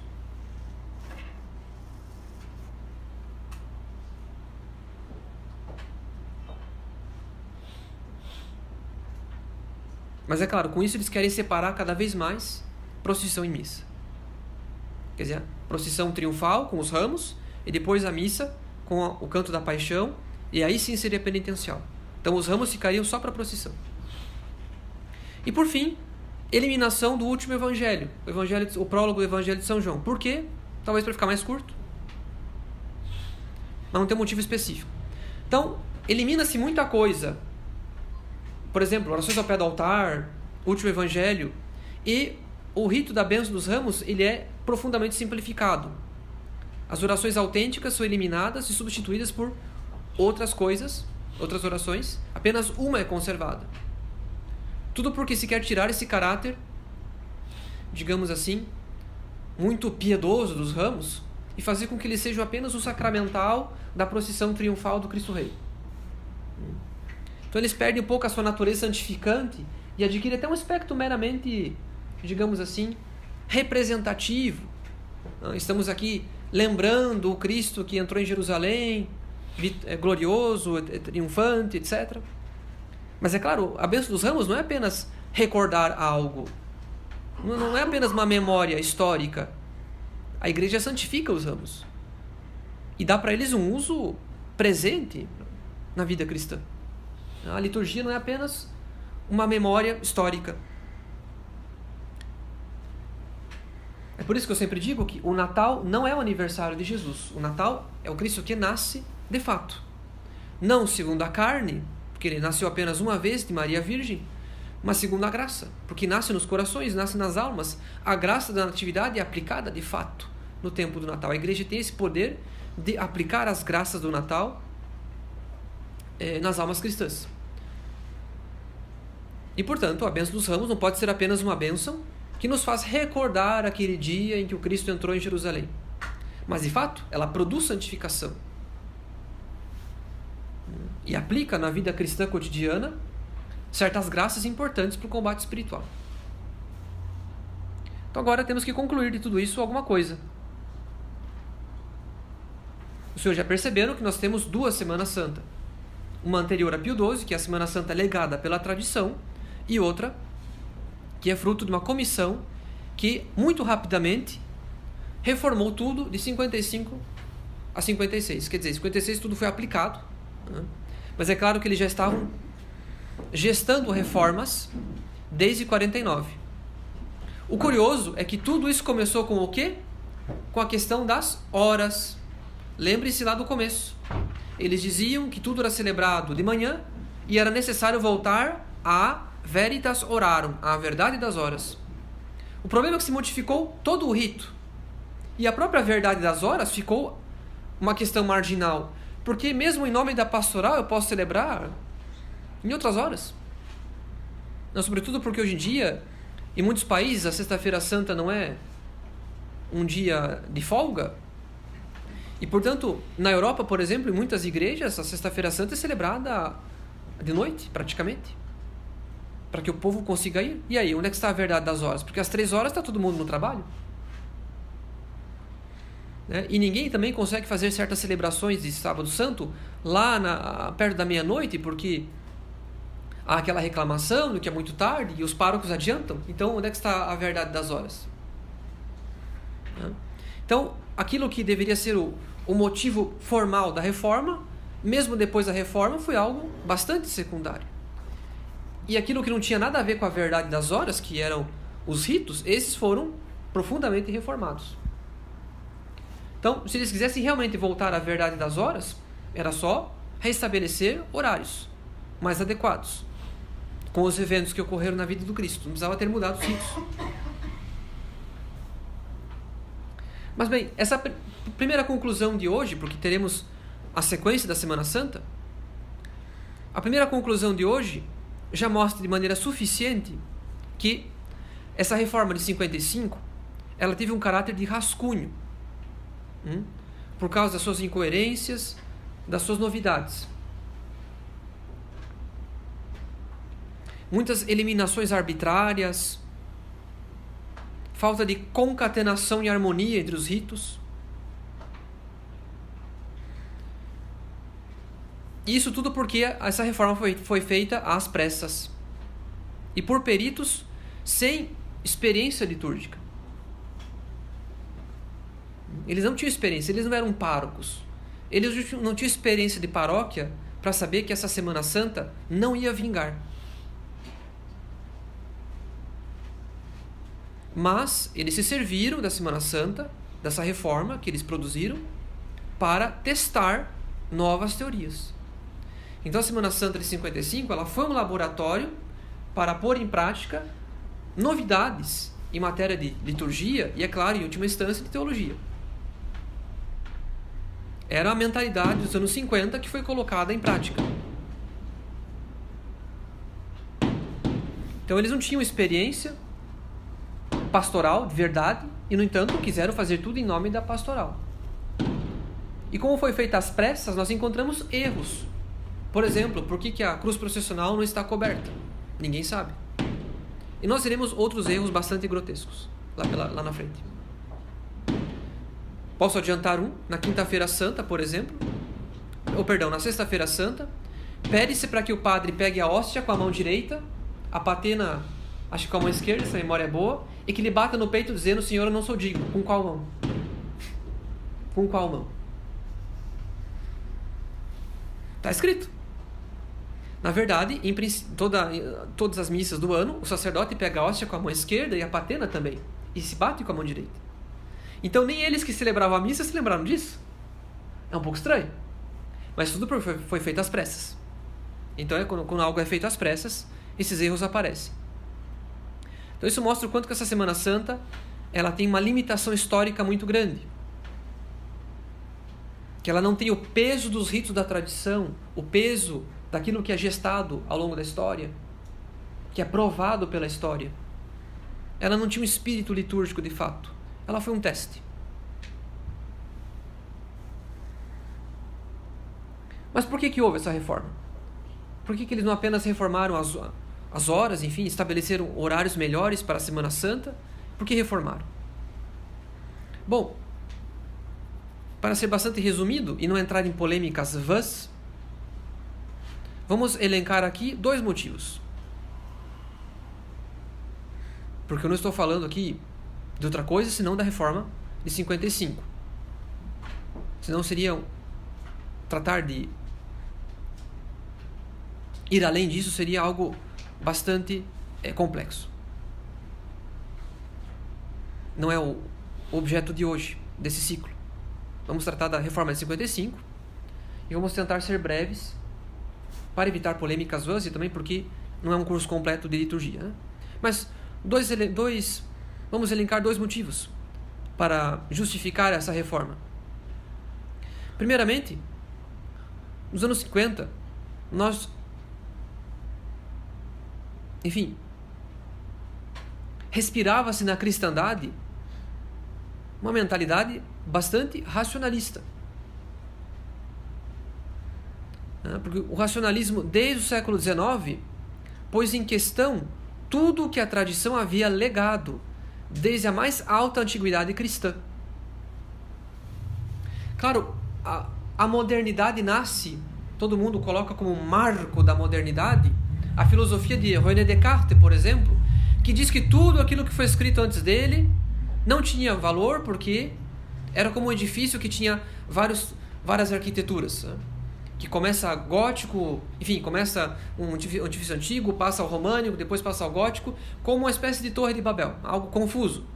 Então o pensamento que a humanidade produziu até ele era algo confuso, eram camadas de pensamento, e que ele iria fazer de fato produzir um pensamento com uma unidade, uma coerência interna ah, absoluta. Né? Então, o racionalismo já surgiu lá no século XVI e tem precedentes no fim da Idade Média já. Dessa mentalidade que contesta a tradição, que contesta tudo aquilo que as gerações passadas nos legaram. Claro que havia uma mentalidade racionalista desde séculos, mas é no século XIX que nós temos as ferramentas metodológicas para aplicar esse racionalismo na Sagrada Escritura. Por exemplo, com o surgimento dessa exegese racionalista, que põe em dúvida que o Cristo histórico existiu. As ferramentas metodológicas, essa história racionalista, que põe em dúvida a origem divina da igreja. Então, é claro, essa mentalidade que pouco a pouco vai tornando todo mundo incrédulo, põe em questão tudo que a, a igreja nos transmitiu pela sua tradição. Como superstição medieval, invenção, Isso surgiu em algum momento, isso não remonta aos primeiros cristãos. É claro que os primeiros cristãos não rezavam assim. Então eles puseram em dúvida. Né? Esses reformadores puseram em dúvida, de uma certa maneira, na medida em que não tiveram dificuldades em eliminar, suprimir os ritos e substituir por criações deles. Então havia uma mentalidade racionalista, isso é inegável. Mesmo que eles não tivessem plena consciência do que estavam fazendo, e eu penso que eu penso que naquele momento eles nem percebiam as consequências drásticas do que estavam fazendo, mas em todo caso havia sim um ar de racionalismo muito grande, de desprezar o que a tradição legou e de preferir aquilo que eu criei, porque é mais seguro, porque eu tenho plena pleno controle daquilo que estou criando. O que veio da tradição, eu não sei de onde veio, de quem veio, se é, se é autêntico ou não. Então havia uma mentalidade racionalista nessa reforma. Em segundo lugar, havia também uma perda do espírito da liturgia. Na medida em que a liturgia deixa de ser concebida como uma obra, antes de tudo, divina. A liturgia é uma obra primeiramente divina. Quer dizer, por mais que a igreja possa instituir os ritos, ela recebe certos ritos do céu, de Nosso Senhor, que são os sacramentos, e na, na mais alta antiguidade cristã, nós não sabemos até que ponto certos ritos foram inspirados, criados por via de inspiração, por uma certa moção, de alguma maneira, do Espírito Santo. Então tem, é claro, uma causalidade divina nos ritos. Não é uma comissão que se reúne e cria o rito romano, cria o rito bizantino e todos os ritos da cristandade. Eles foram produzidos, ninguém sabe como, ninguém sabe quando. Claro, nós podemos dizer que o rito, a estrutura fundamental do rito romano estava praticamente pronta lá no tempo de São Gregório? Sim. Mas nós não temos os diários de São Gregório para explicar como é que tudo aquilo aconteceu. Nem de São Gelásio, nem de São Damaso, de ninguém. Então é claro que essa precisão do elemento humano e do elemento divino nós não temos. Mas nós reconhecemos, é uma obra, antes de tudo, divina que humana. Então o espírito litúrgico percebe isso. Já que é uma obra, inclusive até mais divina, de certa maneira, do que humana, nós não podemos operar reformas, simplificar, eliminar ritos com tanta naturalidade como se eu tivesse o controle dessa coisa como se essa coisa não me fosse superior. Eles trataram, infelizmente, a Semana Santa como um artefato humano. Como uma casa que nós podemos reformar sem nenhum escrúpulo. Porque fomos nós mesmos que construímos, então nós mesmos podemos depois modificar a cor, uma parede, pouco importa. Então eles eles reformaram a Semana Santa com a mentalidade de que eles tinham direito de, digamos assim, fazer todas aquelas alterações e modificações como se aquilo não fosse superior a eles, como se, como se a liturgia não estivesse acima da comissão, mas como se estivesse submetida de fato à comissão. Claro, a igreja tem o direito e o poder de reformar, mas essa não é a mentalidade com que ela formou o rito romano ao longo da história. Não é esse o espírito da liturgia, que ela varie conforme o espírito de cada época ou o gosto de cada liturgista. Isso é uma coisa que Bento XVI dizia. A liturgia não é uma fabricação humana. Ela não pode ser fruto de um, do arbitrário. Hum?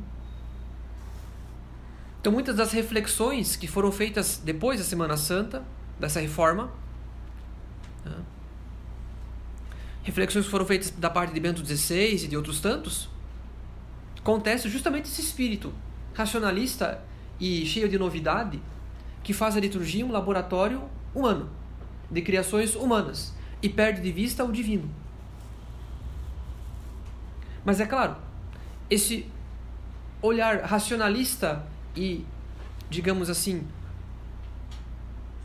meramente positivo, como se a liturgia não tivesse um direito divino nela, mas um direito meramente positivo, algo que nós podemos alterar conforme o nosso gosto. Enfim, claro que esses dois motivos não impedem que o grande motor da reforma, certamente, foram as novidades teológicas.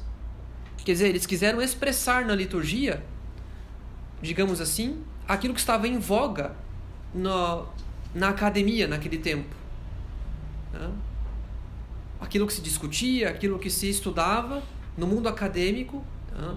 na liturgia, na teologia daquele tempo. Então os teólogos fizeram sim dessa Semana Santa um canteiro de experiências litúrgicas a partir de conceitos que eles tinham, de teorias desenvolvidas, etc. Sobretudo com as descobertas arqueológicas, muitas vezes se viam afrescos nas catacumbas que se julgava que aquilo ali, por exemplo, um afresco muito famoso de uma, de uma, de uma, uma refeição em que todos estavam à mesa e se julgava que aquilo ali era uma representação da missa. E, portanto, se justificou muito essa noção de missa como mais como ceia do que sacrifício e da postura do sacerdote voltada para os fiéis. Depois se descobriu que aquilo ali era representação de um é, de uma de uma ceia fúnebre. Né? Aquilo que se faz quando alguém falece, se dá, se oferece uma refeição para os parentes. Era o que estava representado, não tinha nada a ver com a missa. Mas é claro, como os reformadores tinham tanta segurança que eles sabiam mais das, por causa das suas pesquisas do que tudo aquilo que eles receberam da história, de que a ciência que eles tinham da história era superior àquilo que eles receberam pela tradição, então eles não tiveram é, escrúpulo de reformar. Então essa ousadia toda, esse espírito um pouco racionalista, um pouco ou bastante, enfim, provém também de fazer da liturgia a expressão de uma mentalidade litúrgica da época de fazer dela um canteiro de experiências a partir de novas teorias litúrgicas, novas teorias teológicas. Então esse rito foi teve um caráter bastante um caráter de rascunho. Ele foi algo provisório. De tal modo que mesmo na reforma de Paulo VI, algumas coisas voltaram. Porque você percebeu que era demais. Que era demais. Então, por exemplo, eh, no Sábado Santo, havia quatro leituras no rito de Pio XII onde Paulo VI subiu para nove. Quer dizer, para quem vai na Semana Santa de Pio XII julgando se é a Semana Santa da tradição, tem quatro leituras. Na, na Semana Santa precedente havia doze. Era muita coisa da história da salvação. Bom, claro também que na Semana Santa de Paulo VI tem nove leituras, mas é o máximo. Depois o pároco escolhe aquilo que ele quer rezar e no final pode ser quatro também. Então, enfim, é a teoria, né? Pois bem, alguém quer fazer uma pergunta? Pois não. A quantidade de graças que a gente recebe Ramon na missa nova é igual à quantidade de graças do missa permitida, sendo que a quantidade de orações é muito diferente. Eu falei do rito de Paulo VI? Não peguei a flecha inteira Não, eu não falei do rito de Paulo VI, eu falei da reforma de Pio XII. Não do Novus Ordo, o que implica também a Semana Santa de 69. Entende? Entende que tem três Semanas Santas em jogo. A tradicional, a de Pio XII e a de Paulo VI. Você me pergunta sobre as orações da de Paulo VI. E eu estou colocando aqui em paralelo a Semana Santa tradicional contra a de Pio XII, que não é a de Paulo VI. Entende? Então o primeiro ponto da pergunta é reformulá-la dentro da, da conferência, entende? Você percebe que são três Semanas Santas? Muito bem. Bom, tendo percebido isso, é claro que é, basta você pegar esse livreto que, que você recebeu e folhear.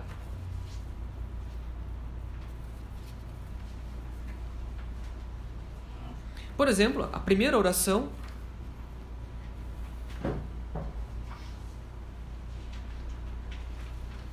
ou melhor, a segunda oração dentro do, da cerimônia.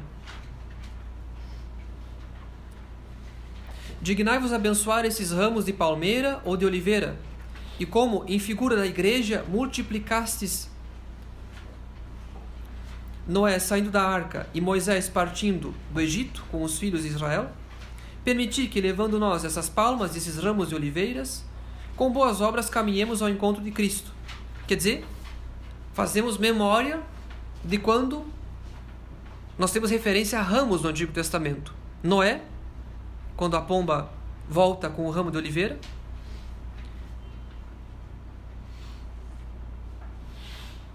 Bom, é claro, aqui não faz referência a outra, a outra forma de. a outros ramos senão esses, mas se fala de Moisés saindo do Egito.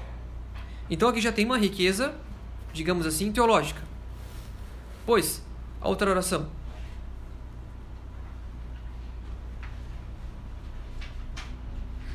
A outra oração diz: Permiti que todos aqueles que estes ramos receberem sejam favorecidos de vossa proteção na alma e no corpo.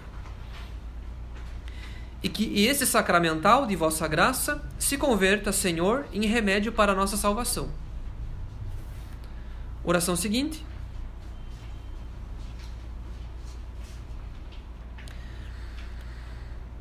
Abençoai também esses ramos de palmeira e de oliveira a fim de que em qualquer lugar em que forem colocados, alcance a vossa bênção aqueles que aí habitarem, e afastada toda a adversidade, a vossa direita, a vossa destra, a direita de Deus, proteja os que foram remidos por vosso filho. Então se pede proteção e bênção na casa, para os habitantes da casa em que houver aqueles ramos.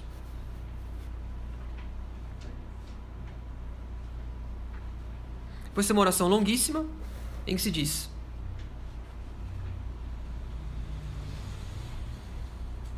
que se pede o triunfo contra o império da morte, quer dizer, o demônio. Oração seguinte: santificar esses ramos com a vossa bênção celestial, a fim de que eles contribuam para a salvação de todo o povo. Outra, oração. Abençoai, Senhor, nós os rogamos, esses ramos de palmeira e de oliveira, e concedei que o vosso povo espiritualmente realize, com grande, grande piedade, o que hoje pratica exteriormente em vossa honra. Triunfando do inimigo e aplicando-se de todo o coração ao exercício da misericórdia. É muita coisa.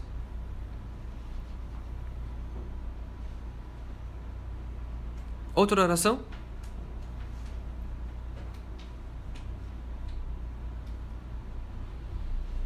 Nós os pedimos a graça de lhe prepararmos o caminho por nossa fé, de sorte que, removido todo o tropeço e toda a pedra de escândalo, as nossas boas obras floresçam perante vós em ramos de justiça. Olha que bela teologia. Assim como os ramos florescem, que nossas obras floresçam.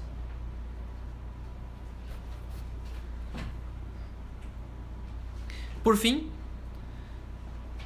Concedei nós os rogamos a graça de imitarmos a inocência desse povo, as crianças que cantaram Osana, e de participarmos de seu merecimento.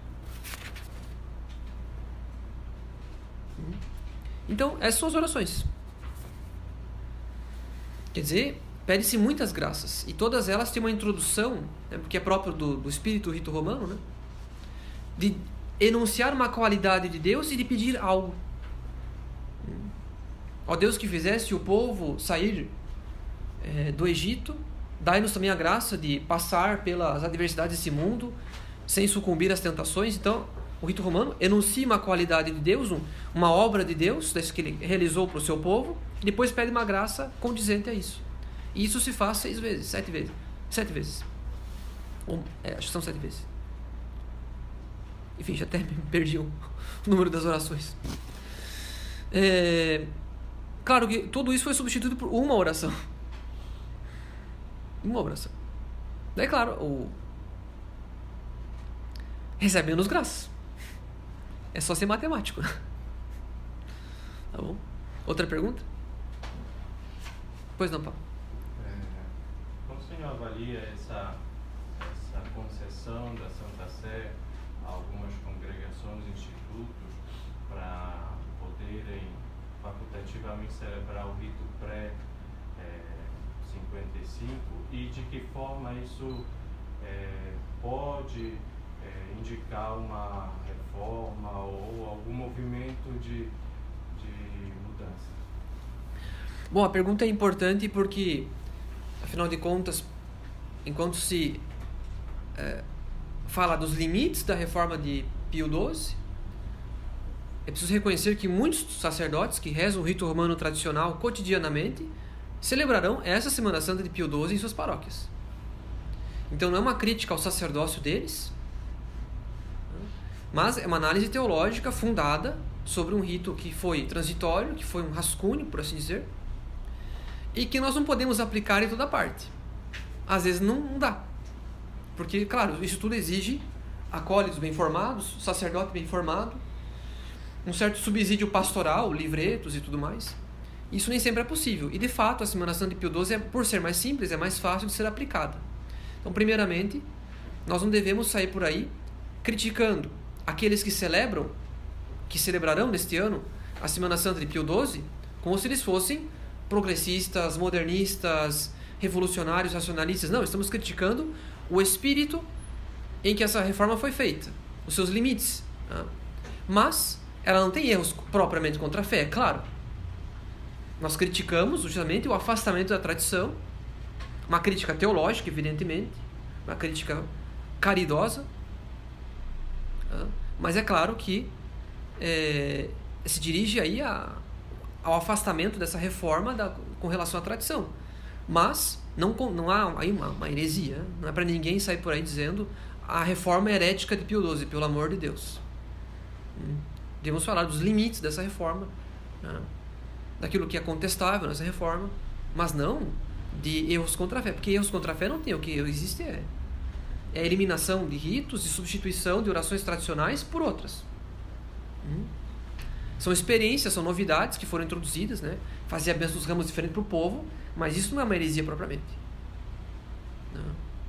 É, uma, é uma perda de significado, mas não é uma heresia, é claro. Então, antes de tudo, é, devemos compreender que essa, essa reforma será aplicada por muito tempo. Mas, antes que a Santa Sé tivesse dado essa autorização, essa, essa, essa, esse indulto àqueles que quiserem fazer uso dele, nós já temos no mundo todo muitos sacerdotes de institutos tradicionais, inclusive diocesanos nos Estados Unidos, uh, Austrália tudo, e na Europa, eh, sobretudo na Grã-Bretanha também, fazendo uso dessa Semana Santa antiga. E é justamente porque sempre houve quem usasse, e isso aumentou nos últimos tempos, é que a Santa Sé só oficializou aquilo que já estava sendo praticado.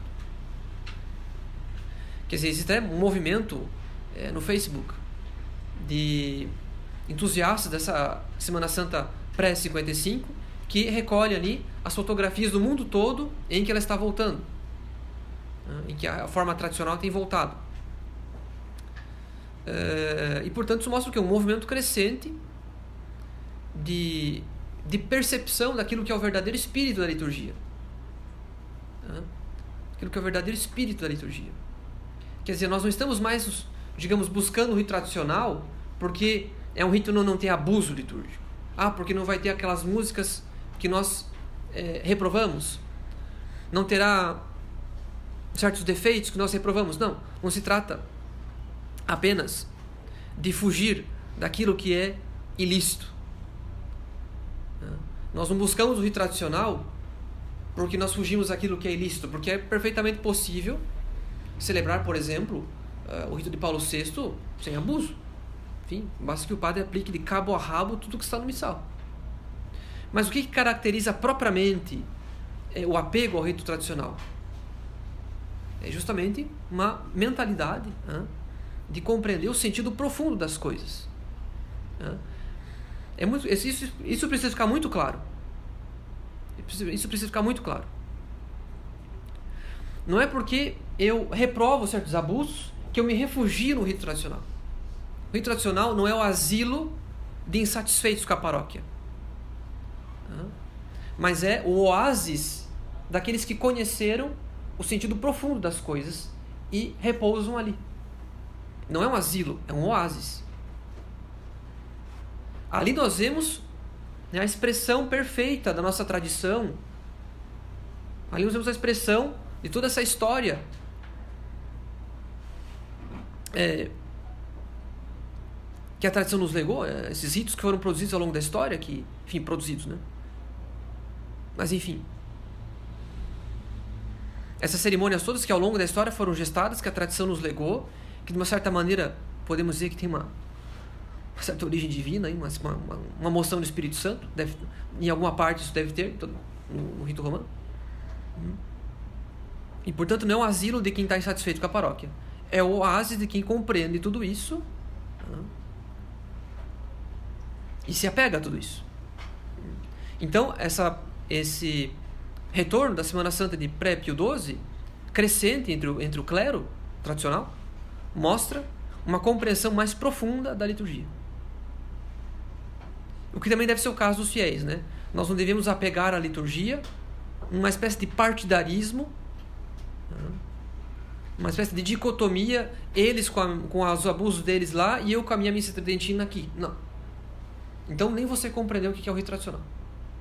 Se é apenas oposição a abusos, que inclusive abusos muitas vezes eles existem no rito romano. Só que eles são sutis demais para que os senhores percebam. Então, a pessoa só porque ela não vê algo gritante, ela acha que não tem abuso. Não, pode ter abuso sim. Só que muitas vezes os fiéis não percebem. Só porque em latim ninguém percebe. Ou porque é de costas ninguém vê. Uhum. Então, é, esse, esse movimento crescente rumo à Semana Santa tradicional mostra uma, um crescimento na, na compreensão do, do, daquilo que é o verdadeiro espírito da liturgia. Agora, qual será o futuro do rito romano? Temos que esperar para ver. Por enquanto, o que nós vemos é do lado de cá as coisas crescem. E isso nos alegra. Mas como, o que será no futuro, não sei. O que me importa é, é que os senhores conheçam, apreciem tudo isso e que isso produza mais frutos do que já tem produzido. Acho que, da minha parte, eu me importo mais em que isso, em que a gente se concentre no presente do que na especulação no futuro, porque quem é que podia imaginar alguns anos que de repente Bento XVI ia renunciar e ia acontecer tudo o que aconteceu? Quer dizer, a história tem os seus, as suas surpresas. Né? Mesmo moto próprio também tinha tudo para dar errado. E olha só onde nós estamos. Tá? Eu penso ter respondido a questão. Quem mais vai perguntar? Ninguém mais vai perguntar.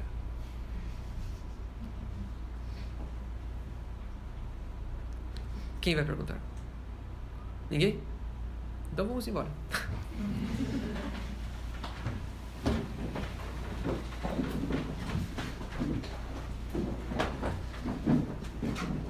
Glória ao Pai, ao Filho e ao Espírito Santo, assim como era no princípio, agora e sempre, por todos os séculos dos séculos. Amém.